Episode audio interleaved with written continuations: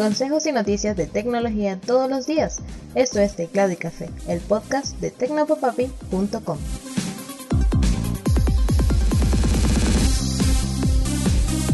Hola, un saludote, espero que tengas una excelente jornada. Soy Alexis López Abreu y esto es Teclado y Café. El episodio de hoy va a estar acompañado de algunos gallos que están cantando en este momento cerca del sitio en el que grabo el episodio y se hacen sentir. Vamos a empezar hablando de las noticias. La operadora venezolana CanTV aumentó las tarifas de sus planes de internet para el mes de noviembre, por lo que es buena idea irse preparando. Cabe destacar que como se ha hecho costumbre, se trata de una noticia extraoficial, pues CanTV no ha hecho ninguna notificación al respecto. Pero esto no es raro, ha sido así en meses anteriores, en los que emiten las facturas a la tasa del dólar del Banco Central de Venezuela sin que nadie diga nada y sin que nadie lo siente en la mesa para hablar.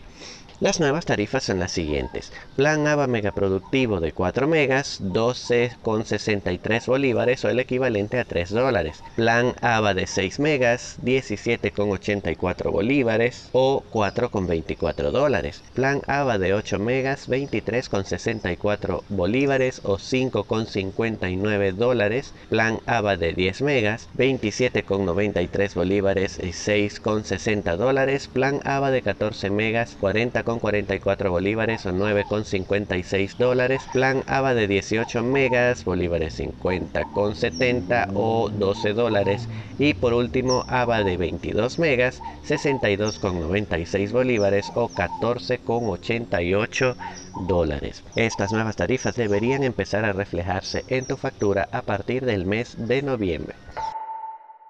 Y pasamos a una noticia más interesante. Científicos de la Universidad de Carolina del Norte consiguieron crear distintos tipos de tela jean usando una computadora e impresoras de tinta especiales sobre tela de algodón para lograr los diferentes patrones y texturas. De acuerdo con los investigadores, el jean es una de las telas más versátiles y usadas en todo el mundo, pero el proceso de fabricación es realmente poco amigable con el ambiente, consumiendo muchísima agua y arrojando a ella distintos desechos. Por eso, la idea es crear una tela tan resistente y versátil como el jean, sin los procesos tan exigentes y contaminantes que se requieren para el producto original. Aún hay varios desafíos por superar, como el hecho de que algunos patrones son más difíciles de recrear que otros, además de que es bastante complicado conseguir las líneas y texturas exactas. Sin embargo, esperan que en cualquier momento tengamos uno de esos en nuestros escaparates. Y hemos hecho a Mark Zuckerberg todavía más millonario, a pesar de la cantidad de problemas por los que está atravesando Facebook en las noticias, debido a la filtración de decenas de documentos que revelan malas prácticas y enfrentamientos entre empleados y jefes por comportamiento ético peligroso, lo cierto es que la empresa ha vuelto a hacer un montón de dinero. Progresamos mucho durante este cuarto y nuestra comunidad sigue creciendo, dijo Mark Zuckerberg a los periodistas antes de revelar que la empresa obtuvo unos ingresos netos de 29 millones billones de dólares, de los cuales 9.2 billones fueron ganancias. La controversia sigue, por supuesto, con más de 20 medios informativos cubriendo las supuestas malas prácticas de la directiva denunciadas por empleados y ex empleados y con la noticia de un nuevo intento de Facebook de bloquear el lanzamiento de una serie de televisión que dramatizaría algunas de estas denuncias. Creo que tenemos que encontrar otras cosas en que invertir nuestro tiempo que no tengan que ver con Facebook e Instagram.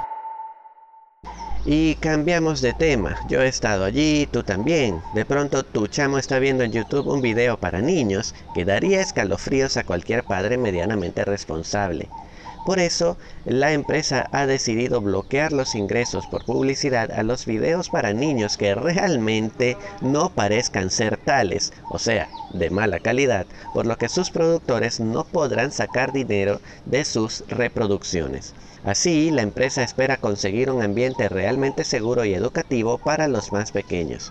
Nuestra meta, dijo la compañía en un comunicado en su blog, es crear un ambiente seguro y enriquecedor para las familias mientras recompensamos el esfuerzo de aquellos creadores que hagan contenido de alta calidad y seguro para los niños y las familias. La compañía recordó que existen lineamientos para que este tipo de contenido sea realmente apto para los más pequeños y también reforzó las medidas de control parental que existen en su plataforma YouTube Kids.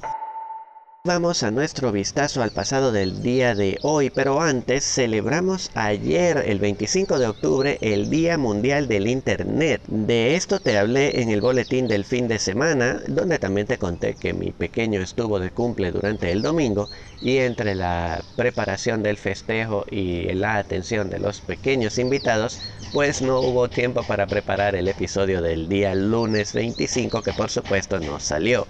De cualquier modo, si no supiste de qué trata el boletín o no estás suscrito, te voy a dejar el enlace a la entrega del domingo y también recordarte que en tecnopapapi.com está el formulario de suscripción. Pero seguimos hablando de Internet y es que el 26 de octubre de 2009 la compañía Yahoo anunció el cierre de GeoCities después de que el servicio cumpliera 10 años funcionando.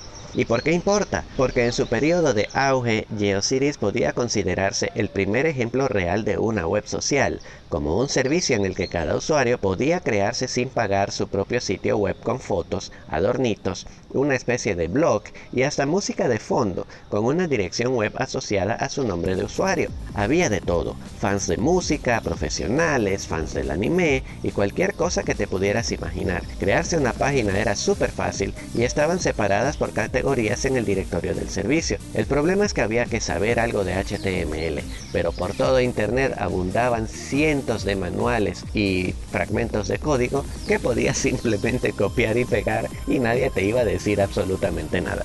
Entre su año más fuerte, 1999, y el día de su cierre en 2009, GeoCities llegó a hospedar 38 millones de páginas web personales. Otra razón para odiar un poquito a Facebook. Y así terminamos este episodio. De verdad un fuerte abrazo y muchísimas gracias por acompañarme hasta aquí. Recuerda que puedes encontrar más noticias y consejos de interés sobre la tecnología que te rodea en www.tecnopapapi.com donde también podrás encontrar este podcast. También puedes suscribirte a Apple Podcasts, Google Podcasts, Pocket Cast, Spotify, Anchor e Evox que por fin volvió. Por último, puedes interactuar conmigo siguiendo a arroba tecnopapapi en Twitter, Facebook e Instagram. Déjame una sugerencia, una pregunta, un consejo o algún tema del cual te gustaría que hable. Un mega abrazo y hasta mañana.